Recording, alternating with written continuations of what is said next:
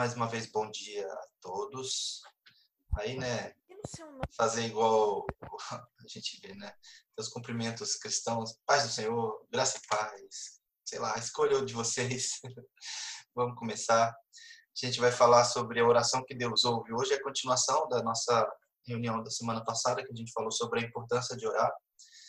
Antes, eu até, deixa eu aproveitar, eu vou abrir a pesquisa que, que a gente fez lá, para vocês verem o resultado, tá? Para a gente ficar todo mundo na mesma página. Deixa eu, eu precisar compartilhar a tela mesmo agora. Né? Aqui, a pesquisa. Estão vendo? Yes. Então tá. É, isso aqui é o resultado. É óbvio, né? A gente tem cinco respostas, então os gráficos aqui, os percentuais acabam ficando muito acentuados para um lado ou para o outro, porque tem poucas pessoas respondendo. Mas a ideia é que, conforme a gente for repetindo né, as reuniões, as pesquisas elas vão ser as mesmas, então as pessoas vão continuar respondendo e a gente vai ter uma estatística melhor, tá? É só para vocês verem como que foi a, as respostas aqui do, da semana passada. Tem uma resposta a mais aqui, ficaram cinco não tem problema, tanto faz quem respondeu duas vezes. É, acho que talvez porque a Mônica começou a responder e depois deu problema, e ela respondeu de novo e às vezes registrou uma resposta a mais. Né? Não tem problema, tá? Então a pergunta aqui de como era antes da reunião, a maioria disse que já tinha uma, um hábito de orar, tá? Isso é bom. Tem alguém aqui que valente, ora sempre. É, o conteúdo que foi apresentado ajudou a entender melhor? A maioria diz que sim, que ajudou muito. Alguém diz que ajudou pouco, talvez porque já tinha o conhecimento do que foi falado ou porque realmente não, não, tô, não teve tanto impacto assim, não tem problema também. Sobre um compromisso, né? algo escrito, um contrato, algo mais formal, digamos assim, a maioria diz que não fez. E pode ser porque entendeu que não precisa, porque isso já estava meio fixo, né? já, já entendia que precisava e não precisava de nada colado na parede, ok? Mas alguns disseram que fizeram, ok? Aí para quem fez, né? Quem se comprometeu é, disse que ia orar entre 10 a 20 minutos por dia e quem não se ou 20 a 30 e muitos como não fizeram um compromisso não, não disseram quanto tempo é, se comprometeram a orar tá? não tem problema também não quantos dias da semana a pessoa superou ou cumpriu cumpriu ou superou o tempo como a maioria não fez o compromisso, a maioria das respostas aqui eu não fiz um compromisso. É, e aí, quem fez o compromisso de se conseguir cumprir de um a três dias ou de quatro a seis? Ok? Isso aqui não é para a gente julgar as pessoas, tá, gente? É para a gente só ver como que está sendo o impacto daquilo que a gente está fazendo. E essa pergunta para mim que é importante, na verdade. Independente de ter assumido um compromisso diário, após ter participado, você acredita que passou a orar mais? A maioria diz que sim. Alguém diz que não, porque talvez ou não foi impactado, ou porque já tinha o hábito de orar bastante e acabou não tendo uma diferença, tudo bem. Se você escreveu os seus motivos de oração, a maioria das pessoas escreveu, isso é bom, e a gente vai falar sobre isso hoje. A maioria não usou nenhum tipo de estratégia para controlar o tempo, talvez porque não conseguiu ou porque não precisou, tanto faz também. É, isso daqui vai ficar mais é, esse dado aqui dentro do apoiador, discipulador, mentor, sei lá como vai ser o nome, a gente vai escolher ainda, mas é, a participação dessa pessoa ajudou? É, é a segunda pergunta, na verdade, mas assim, a primeira pergunta é, é, houve um acompanhamento? A maioria diz que sim, e que ajudou ter um acompanhamento. Então, acho que faz sentido a gente fazer esse acompanhamento, sim, já que ajudou. Tá? A maioria diz que colheu algum fruto, e aí algumas pessoas escreveram aqui algumas coisas, tá? Primeiro escreveu: a consciência da necessidade de orar aumentou muito. Estava inconstante na oração e agora voltei a ser frequente nos encontros diários com Deus. Algumas coisas que antes me atraíam e me tiravam do momento de oração estão perdendo a graça. Isso é bom. Segunda pessoa escreveu: tive resposta de oração no ambiente de trabalho para a realização de uma tarefa que não estava conseguindo solucionar sozinho. Outro escreveu: oração tem me levado a um estágio maior com Deus, de intimidade confiança em que tudo é possível se nós crermos. Alguém disse sim, ou ia escrever e não conseguiu terminar, e depois tem mais uma resposta fiquei mais atenta para orar todos os dias e principalmente para me relacionar como filha. O exemplo do relacionamento do filho com o pai me trouxe consciência e me confrontou sobre o meu relacionamento com Deus. Estou grato por essa caminhada. Ótimo. Isso daqui tem muito valor, tá, gente? Principalmente porque a gente vê ah, assim, de forma mais objetiva, né, o resultado que está tendo. E imagine isso aqui depois de que a gente já tiver, vamos imaginar que tem 100 pessoas respondendo isso aqui. A quantidade de coisas que a gente vai poder, poder colher desses testemunhos escritos aqui vai ser bem legal, tá? E vai ser muito bom. E, e a ideia é que isso aqui seja aberto para todos, tá? Então, só para a gente começar compartilhando isso aqui com vocês, vamos de novo para a apresentação. Agora a gente vai começar mesmo, né? Vamos falar da oração que Deus ouve. Antes da gente começar, acho que, já que a gente está falando tanto de oração, faz sentido a gente fazer uma oração aqui, antes da gente começar de fato, né? Pedir a Deus que nos ajude a compreender aqui o conteúdo que vai ser abordado e, e que a gente possa absorver né, o que vai, vai ser falado. Vamos orar? Senhor, mais uma vez nós te agradecemos por estarmos hoje aqui. Em meio a tantas coisas dessa vida, o Senhor tem nos trazido para esse encontro, para essa realidade nova, essa consciência da necessidade de orar e de estarmos mais perto do Senhor. Nós pedimos, Senhor, que o Senhor nos abençoe agora, nesse tempo que estaremos juntos, que possa ser um tempo de aprendizado, um tempo de maior consciência da necessidade de orar e da forma como a tua palavra nos ensina a orar. Nos abençoa que possamos aprender e compartilhar esse ensinamento com outros também. Nós te pedimos assim em nome de Jesus. Amém. Amém. Vamos lá então. Amém. Primeira coisa, revisão do que a gente falou na semana passada. Então a gente falou sobre algumas coisas. Sobre que a oração é relacionamento e que o relacionamento leva à intimidade. Aí a gente falou muito sobre o relacionamento sobre pai e filho, né, que está aqui embaixo também. Que é importante a gente lembrar disso na, nas nossas é, empreitadas de oração, que Deus nos ouve como pai e a gente como filhos, a gente tem que se relacionar com ele com intimidade. Falando que Deus quer ouvir as nossas orações, Deus quer que nós é, envolvamos ele né, nos nossos problemas, nas nossas situações do dia a dia. Deus quer fazer parte disso e é através da oração que a gente envolve Deus no nosso dia a dia. E que oração exige um comprometimento. E aí a gente falou sobre o contrato, sobre escrever os motivos e de ter alguma estratégia para a gente cumprir com esse compromisso. A nossa pesquisa ali foi legal de ver que a maioria das pessoas está eh, conseguindo orar mais, independente de ter feito um, um contrato. Eu ainda continuo é, estimulando, incentivando vocês que façam um contrato, nem que seja um post-it na parede, para não esquecer, para sempre que você passar por esse documento, digamos assim, você lembrar do seu compromisso, por mais que isso já seja um hábito. Tá? É, é importante, alguns lembretes visuais, eles ajudam a gente a se manter constante em qualquer prática, né? Isso eu uso, vocês é, viram aquele dia na imagem que eu mandei, os post-its da minha parede, eles estão sempre aí. Quem já viu aqui em casa sabe que eles estão sempre aí, os post-its vão ficando até amarelo, um amarelo desbotado com o tempo, né? de tanto tempo que eles estão aí. Eu não tiro eles da parede para eu não esquecer das coisas com, com as quais eu me comprometi. Para mim funciona. Então eu continuo incentivando vocês a fazerem isso, tá? E sobre escrever os motivos de oração, se vocês escreveram, seja no papel, no caderno, no post-it, a gente vai precisar disso hoje, tá? Por isso que eu falei lá que, que era legal a questão das pessoas terem escrito os motivos lá, que a maioria diz que escreveu. E a gente vai precisar disso hoje de novo, tá? Então, agora entrando de fato no assunto, vamos tratar hoje sobre a oração que Deus ouve. Porque se tem oração que Deus ouve, é que deve existir algum tipo de oração que Deus não ouve. Aí a gente vai falar sobre isso também, tá bom? Primeira coisa que a gente vai fazer então é ler o texto, está aqui em Romanos 8, 26. Eu vou ler para vocês. Depois vocês podem ler na versão que vocês gostam da Bíblia. Eu vou ler aqui na NVI, tá? Está escrito assim: Da mesma forma, o Espírito nos ajuda em nossa fraqueza, pois não sabemos como orar. Mas o próprio Espírito intercede por nós com gemidos inexprimíveis. E aquele que sonda os corações conhece a intenção do Espírito, porque o Espírito intercede pelos santos de acordo com a vontade de Deus. Isso aqui é, é, é o fundamento do que a gente vai falar hoje, porque a primeira coisa que a gente tem que entender é que nós não sabemos orar como convém. Por mais que a gente ore bonito, simples, não importa.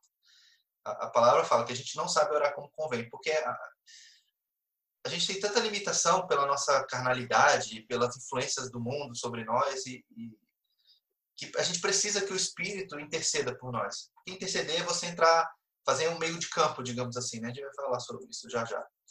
E graças a Deus que o Espírito faz isso por nós, que ele traduz a nossa oração, de, digamos assim, que ele pega o que a gente está pedindo, do jeito que a gente está pedindo, ele, como o versículo 27 ali, ele fala, né, que é, aquele que sonda os corações, ele vê o que está no nosso coração, o Espírito pega aquilo, traduz e leva diante de Deus. Graças a Deus que, que existe isso, né, porque senão a gente teria muito menos orações atendidas. Tá? Mas esse é o trilho que a gente vai se, se mover hoje. Os tipos de oração que eu é, gostaria de citar aqui, tem alguns, são vários, tá? Se vocês pesquisarem, tem, é, não tem um consenso sobre isso, mas alguns tipos são mais comuns e a gente vê isso na Bíblia em vários em várias passagens. Eu trouxe algumas referências aqui. A gente não vai ler as referências, tá? Mas caso vocês queiram consultar depois, fica as referências aí. A gente tem a súplica, que é o pedido básico, né? A gente pedir por algo, uma súplica a Deus, que é um tipo de oração válido, a gente pode fazer isso, tá? A gente tem a intercessão, que é quando você, como eu falei, né? você se coloca é, no meio do campo ali entre uma pessoa e Deus, você intercede por alguém, você entra no meio do problema de alguém e leva isso diante de Deus. Tem até um, um, uma vertente aí que diz que você tem que entrar na brecha, assim, no problema de alguém, aquele problema, aquele espaço que está faltando alguma coisa, você entra ali no meio para ajudar alguém. Você tem as orações de adoração e de gratidão, os salmos são, são muito comuns nesse sentido, né? Você tem orações de confissão e tem muitos outros, tá? Tem é, não vou nem citar, tem, tem um montão aqui. Tem oração contrária, tem oração é, de. Como é que. Eu até li esses dias, aquela oração de trazer juízo, né? De pedir para Deus que cumpra o juízo sobre algum determinado assunto. A gente vê isso muito no Velho Testamento, né? São tipos de oração válido, mas a gente vai é, se ater a esses aqui que são os principais. Então, a gente não vai explorar isso tanto. Eu só queria trazer para vocês porque esses aqui são os tipos que a gente mais usa no dia a dia. A gente confessa pecado, a gente pede alguma coisa, a gente intercede por alguém e a gente agradece a Deus. São os tipos mais comuns, tá? Depois vocês podem ler as referências. E aí, como orar na prática agora, né? É, Jesus, ele quando estava ensinando os discípulos a orar, ele, ele trouxe esse ensinamento aqui para os discípulos. Ele falou assim, né?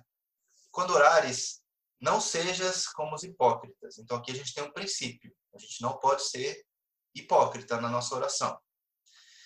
Pois os hipócritas né, se comprazem em orar em pé nas sinagogas e as esquinas das ruas para serem vistos pelos homens. A nossa oração, ela não pode trazer aquele sentimento de trazer evidência para nós mesmos. Não é isso que é oração.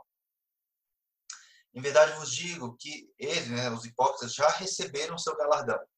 Mas tu, quando orares, entra no teu aposento e, fechando a porta, que tem a ver com a questão da intimidade, daquele momento a sós com Deus, que é importante. Ora teu Pai, que está em secreto, e teu Pai, que vem em secreto, te recompensará publicamente.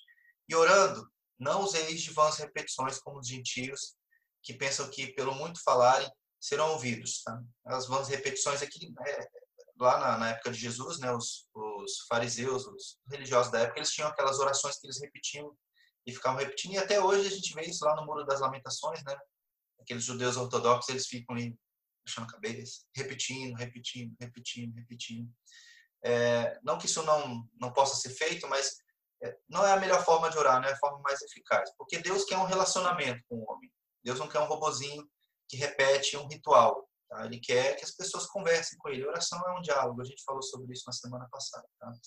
Esses pontos todos que estão aqui destacados, a gente vai tratar eles no detalhe agora. Tá bom? Primeira coisa, né, tem aqui o, o texto que a gente leu em Romanos 8, 27, é, 8 26 e 27, o que eu quero mais enfatizar aqui é o final ali, né? Que é o versículo 27 que fala que aquele que som dos corações sabe qual é a mente do Espírito, porque intercede pelos santos de acordo com a vontade de Deus. Isso aqui é o principal fundamento, pelo menos na minha opinião, sobre a oração que Deus ouve.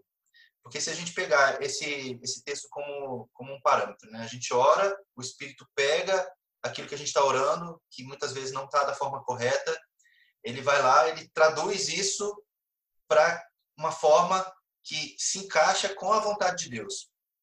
Porque se a gente for pensar bem, a gente faz umas orações às vezes que Se a gente for pegar a Bíblia e comparar com a Bíblia, talvez ela não esteja muito encaixada com a Bíblia, mas o Espírito pega essa oração, tira dela o que está errado e leva para Deus o que é a vontade de Deus. A gente tem essa garantia bíblica, então a gente pode ficar tranquilo que a gente nunca vai saber orar perfeitamente. Mas a gente tem que se esforçar para entender isso, que a nossa oração ela precisa ser de acordo com a vontade de Deus. Tá? Aí tem alguns textos aqui para embasar isso. Tem muitos, tá? Mas eu trouxe só três aqui para a gente poder meditar. Primeira coisa é, aqui em 1 João 5, 14 e 15, diz assim: Esta é a confiança que temos ao nos aproximarmos de Deus. Ou seja, a gente quer se relacionar com Ele, então a gente tem uma confiança. Qual é essa confiança? Que se pedirmos alguma coisa de acordo com a Sua vontade, Ele nos ouve. Então tem um critério para Deus nos ouvir. Nosso pedido ele tem que ser de acordo com a vontade de Deus.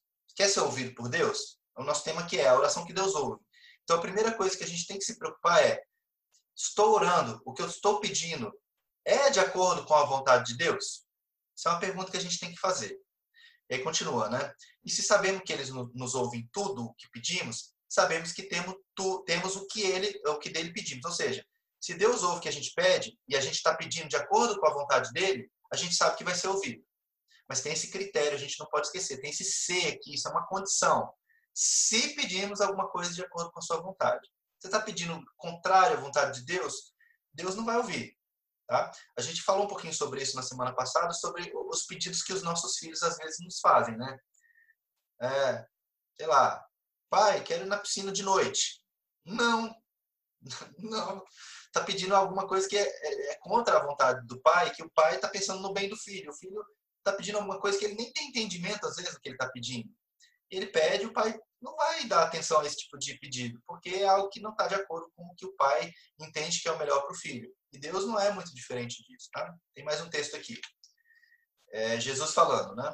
Se vocês permanecerem em mim e as minhas palavras permanecerem em vocês, pedirão o que quiserem, lhe será concedido. Aqui, Jesus quis dizer assim, né? Jesus já tinha dado muita instrução para os discípulos, né? muitas palavras, digamos assim. Se vocês pedirem alguma coisa de acordo com essas palavras que eu já disse, de acordo com aquilo que eu já instruí, que ou seja, a palavra, minha palavra permanecer em vocês, então o que vocês pedirem vai ser concedido. Porque parte do princípio, depois que a gente entende o que, que Deus quer de nós, a gente não vai fazer um pedido contrário a isso. Tá? Então a gente precisa entender que precisamos que a palavra de Deus permaneça em nós e a palavra de Deus permanecer em nós, a gente não vai pedir nada contrário à palavra de Deus. Então, esse é um fundamento que a gente precisa exercitar. A gente vai falar muito sobre isso quando a gente for falar sobre a leitura bíblica.